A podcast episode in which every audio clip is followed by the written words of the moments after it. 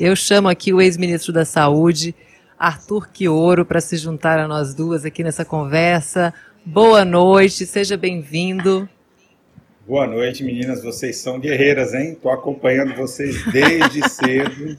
E pique, viu? Parabéns pela cobertura fantástica que o, a TV PT está fazendo para toda a nossa militância e para o Brasil. Parabéns, viu?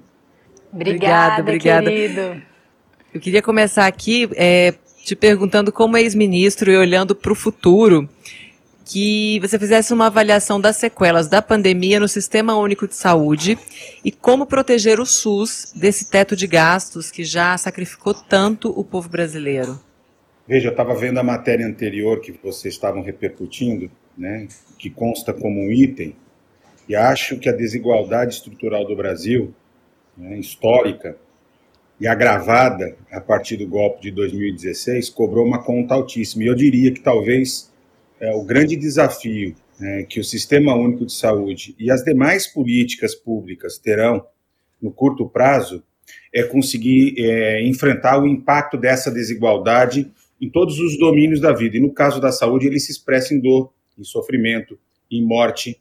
Vou dar dois exemplos concretos né, que vários é, pesquisadores da área de saúde coletiva, nesse momento, já identificam, que é, é a, a diminuição da redução consistente que a mortalidade infantil vinha enfrentando e a diminuição da cobertura vacinal.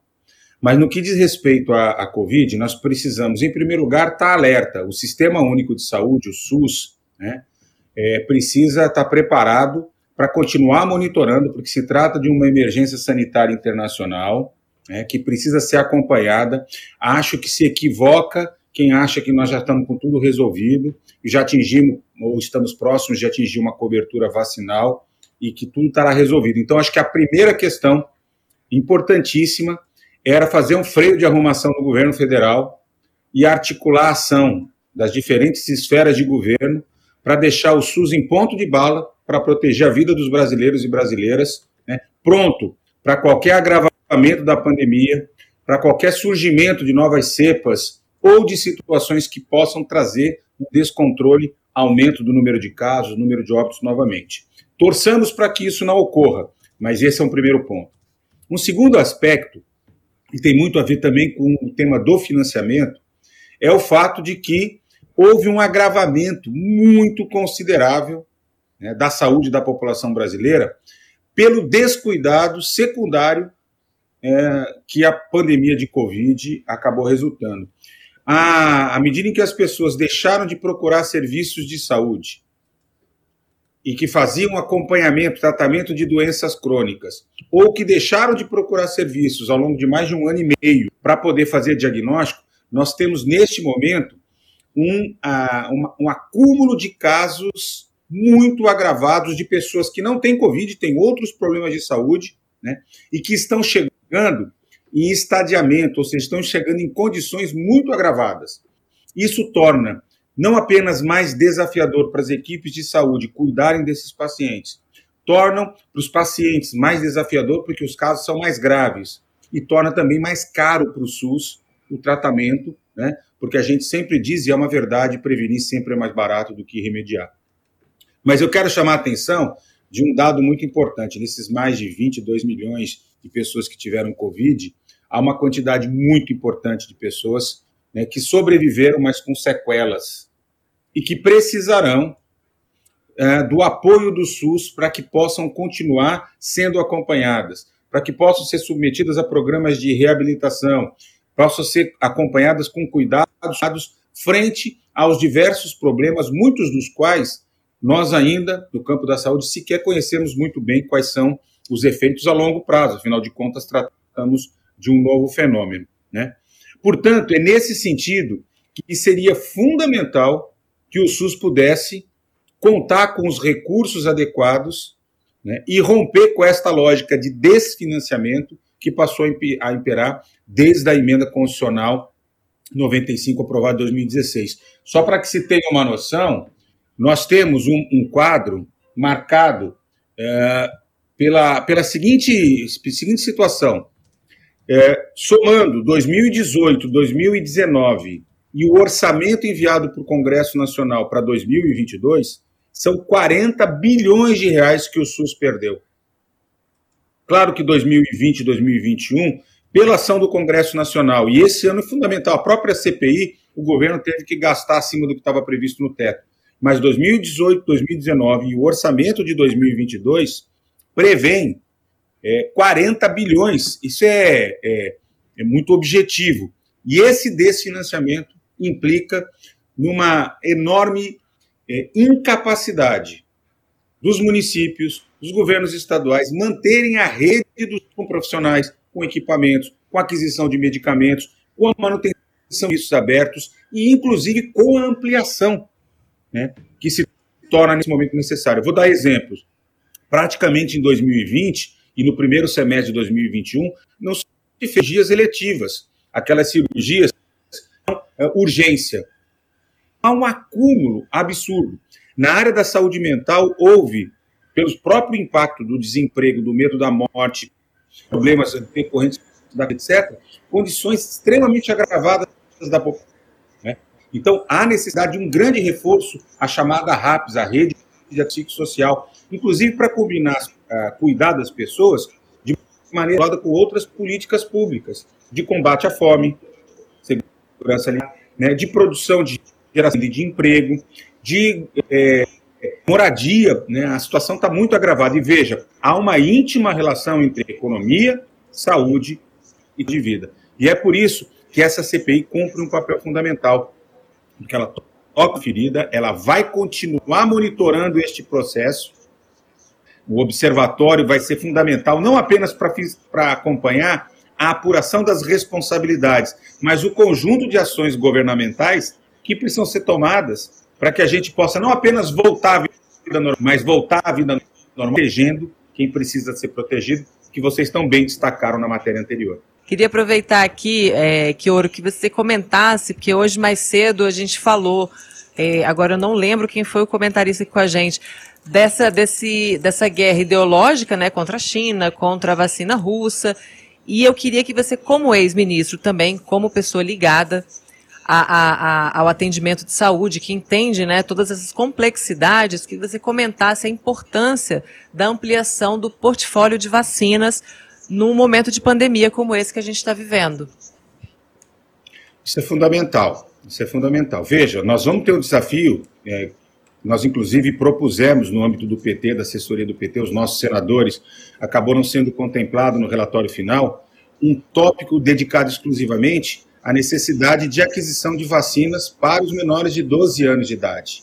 Vamos lembrar que nós temos um contingente, nós estamos avançando, graças à CPI, né, num ritmo bastante acentuado na vacinação da população, mas ainda precisaremos vacinar um, milhões de, de crianças né, brasileiras que estão fora por enquanto, é, e, e, segundo o governo não há previsão. Né? Então, essa, essa é uma pauta a ser disputada com o governo. É muito importante que a gente entenda a necessidade é, que vai se impor ao Programa Nacional de Imunização do Brasil, porque, veja, muito provavelmente, é, como acontece inclusive com outras vacinas que são é, relacionados a vírus que causam gripes, que voltam problemas pulmonares, será necessário né, anualmente repetir a vacinação, doses de reforço para os vacinados. Portanto, é necessário que, desde já, né, nós tenhamos não apenas institutos públicos e parcerias com o setor privado capazes de disponibilizar o número de vacinas necessárias,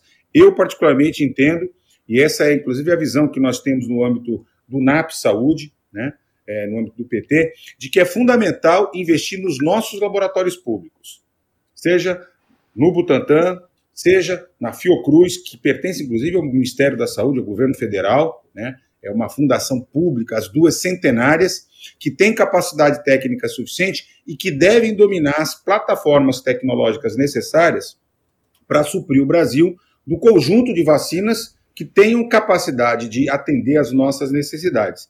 Agora, para isso, vai ser fundamental reconstruir uma coisa destruída a partir do golpe de 2016, que foi uma política industrial para o complexo econômico da saúde. Hoje eu conversava na hora do almoço com o Fernando Haddad sobre isso. Né? Mas assim, veja, vou dar alguns exemplos que são importantes. Para além do exemplo das vacinas, Né? Os equipamentos de individual no início da pandemia chegaram a ter 440% de sobrepreço de inflação na área da saúde. Aqueles medicamentos que induzem a intubação né, dos pacientes chegaram a ter um aumento de 1.200%, porque o Brasil não tem uma política industrial. E aí é a importância, inclusive, de reconstruir as nossas relações internacionais, seja porque para atingir soberania, para fazer investimento em ciência e tecnologia, para dotar as nossas universidades, nossos centros de pesquisa, né, com capacidade de produção, nós não temos que nos isolar. Nós temos que ter uma postura de soberania, construir uma política industrial para a saúde, mas conectada com os nossos principais parceiros, sejam laboratórios públicos ou privados, né, sejam produtores internacionais, até porque há uma cadeia produtiva internacional que se interconecta e que na pandemia mostrou que se você não tiver, inclusive, capacidade técnica para rapidamente assumir determinadas lacunas, né, você vai gerar desassistência para a população, como aconteceu no Brasil e como aconteceu com outras que não têm essa capacidade de industrial, que não tem soberania. Eu saí das, das vacinas para chegar aos equipamentos de proteção, a medicamentos, a respiradores e a outros produtos médicos, porque hoje não se trata apenas de ter uma política para a produção de vacinas.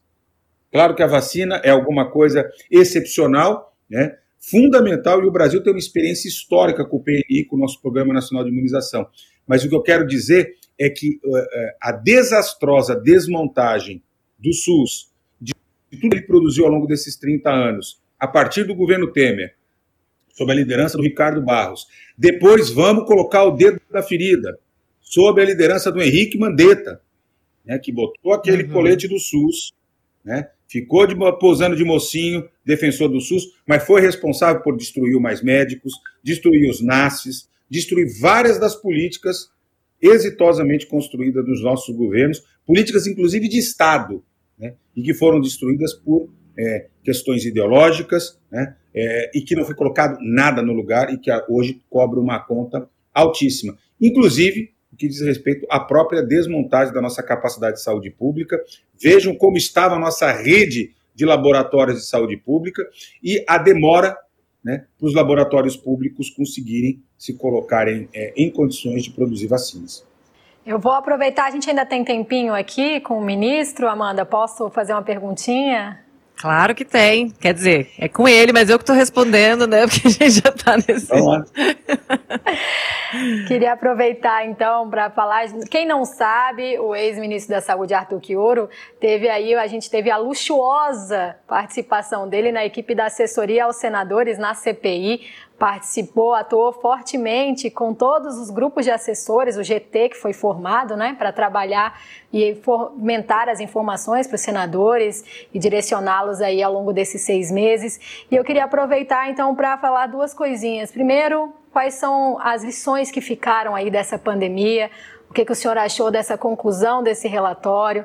Se houve aí algum aperfeiçoamento legislativo dentro do relatório do Renan na área da saúde, algo ainda a ser feito. O Brasil consegue retomar o protagonismo que já teve um dia em vacinação, enfrentamento de doenças. Qual é a sua avaliação? Olha, em primeiro lugar, foi um grande privilégio né, para mim ter participado ao longo desses seis meses é, na equipe é, de assessores do Senado, apoiando o senador Humberto Costa, o senador Rogério Carvalho, o senador é, Jean Paul é, foi assim uma aprendizagem, né? Eu, eu me sinto hoje uma pessoa muito mais é, é, qualificada de entender muitas coisas. Assim, é, Para nossa militância que está acompanhando os diferentes diretórios municipais, regionais, né? Vocês não imaginam como, como são comprometidos, como trabalham, com que qualidade, com que dedicação essa assessoria nossa, do Senado, atua. Né? Os senadores deram um show, mas por trás tiveram companheiros e companheiras que sustentaram muito isso. E eu queria dizer que, para mim, o, o, que fica talvez seja um pouquinho daquilo que todo brasileiro e brasileira hoje compartilha. Né? Finalmente, uma CPI que não termine em pizza. Uma CPI que foi capaz de comprovar uma tese central, a ação criminosa, dolosa do governo Bolsonaro, né, no sentido de imunidade de rebanho, né, de maneira é, a expor a população em torno de uma tese econômica, de interesses mesquinhos, conseguiu fazer com que o governo produzisse um freio de arrumação e tivesse que dar respostas. E eu vou dar dois exemplos: tivesse que adquirir as vacinas e disponibilizá-las para a população e parar de obstaculizar a ação dos governos estaduais e municipais. O governo, o Ministério da Saúde não entrou, né, nem o Pazuello, nem trocando o ministro, colocando Queiroga, entrou no circuito, mas conseguiu fazer com que o governo minimamente tivesse que reagir. Mas foi além. O, a CPI conseguiu inibir ações escancaradas de corrupção, como foi o caso da Covaxin, Precisa, né, ou da vacina Cancino, muito provavelmente vacinas que não seriam sequer entregues, mas conseguiu inibir na fonte, né? Mais do que isso, conseguiu identificar mais de 80 responsáveis que serão indiciados e que agora serão é, investigados, serão avaliados pelo sistema de justiça. Claro que depende muito da posição do presidente da Câmara dos Deputados, tem um papel fundamental, né? do advogado-geral da União, porque ele tem um papel, ah, desculpa, procurador-geral da União, porque ele tem um papel fundamental na denúncia daqueles que têm foro privilegiado, mas a sociedade brasileira jamais esquecerá que a CPI teve, ao mesmo tempo, disposição política de unir senadores e senadoras de diferentes políticas para fazer o enfrentamento necessário, mas teve uma coisa, e eu quero concluir com isso, que foi fundamental: uma capacidade de ter empatia, de se sintonizar com a dor, com o sofrimento das famílias, de respeitar e valorizar todo o esforço dos trabalhadores da saúde do SUS que tiveram na, no front, de não se acovardar frente à pressão do mercado e colocar na cadeira entre do, do, dos investigados uma poderosa instituição operadora de planos de saúde, que não foi a única, diga-se de passagem, mas é representativo exigir que daqui para frente o Estado brasileiro para valer o mercado privado de planos de saúde né, e que valorize cada vez mais o SUS. Então, eu acho que com muita dor, porque não dá para dizer que foi uma vitória, 605 mil mortos, né, mas esta CPI, para quem, quem deu alguma contribuição, no nosso caso, ali na assessoria, Mariana, vai deixar aquela sensação que acho que foi o Humberto Costa e vários outros senadores hoje disseram, uma sensação de dever cumprido, de consciência é, tranquila, de, de, de capacidade de dizer para a população brasileira: as instituições democráticas funcionam e que este pesadelo chamado governo Jair Bolsonaro vai passar. É o que todos nós estamos esperando aqui e ansiando, viu? Esse foi o Arthur Quioro, ex-ministro da Saúde, atual né, assessor da bancada do PT na CPI, fez um belíssimo trabalho, trouxe ótimas explicações para gente. Muito obrigada, Quioro, pela sua participação aqui nesse, nesse plantão, nesse plantão um valente que a gente está fazendo. Muito obrigada por ter vindo. Eu também Tchau, quero gente. agradecer muito, viu? Deixa um tique aqui especial para você, tá, Kioro? no meu papelzinho, que ele observou que eu tenho aqui um, um tique aqui, ó, que o povo não sabe o que é segredos. Obrigada, viu? Foi um prazer, uma honra dividir com você esses seis meses, com a sua experiência, com a sua generosidade.